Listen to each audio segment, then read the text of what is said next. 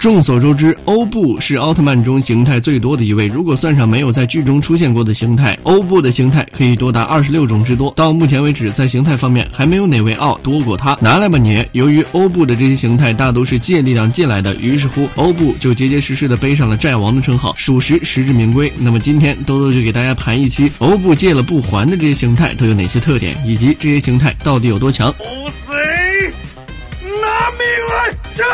第一种原生形态又名欧布起源，这个形态首次登场于 TV 剧第十七话，是欧布奥特曼的真正姿态。其变身是将起源卡片用欧布圆环读取后，召唤出欧布圣剑，随后将剑身的圆盘转一下，高举圣剑，并按下剑身的红色按钮进行变身。这个形态能够发动火、风、土、水四元素的力量。在设定上，此形态是 TV 剧中已知实力最强的形态。该形态下的必杀技为欧布至高圣剑，是欧布使用圣剑转动剑格轮盘，聚集。及风火土水四元素技巧上，再重合光与暗的属性之力于空中画一个圆圈后，发射出七彩光线。欧布在第十七话中曾使用此技能，一举击杀了杰庞顿。不得不说，这个形态确实挺帅。第二种初始形态，这个形态首次登场于欧布前传原生之处里，其条纹与原生形态基本相同，不同的是它主要配色为红色。初始形态的变身器以欧布圣剑为主，通过举起欧布圣剑使其发光，便可进行变身，无需按下按钮。此形态的必杀技。为欧利吉姆光线是双手组成的十字后发射的破坏光线。欧布凭此光线在剧里击杀过数只巴利西普，也在最终话里凭借此光线和其他奥特曼一起打败了财库因。由此可见，此必杀技威力也是十分强大。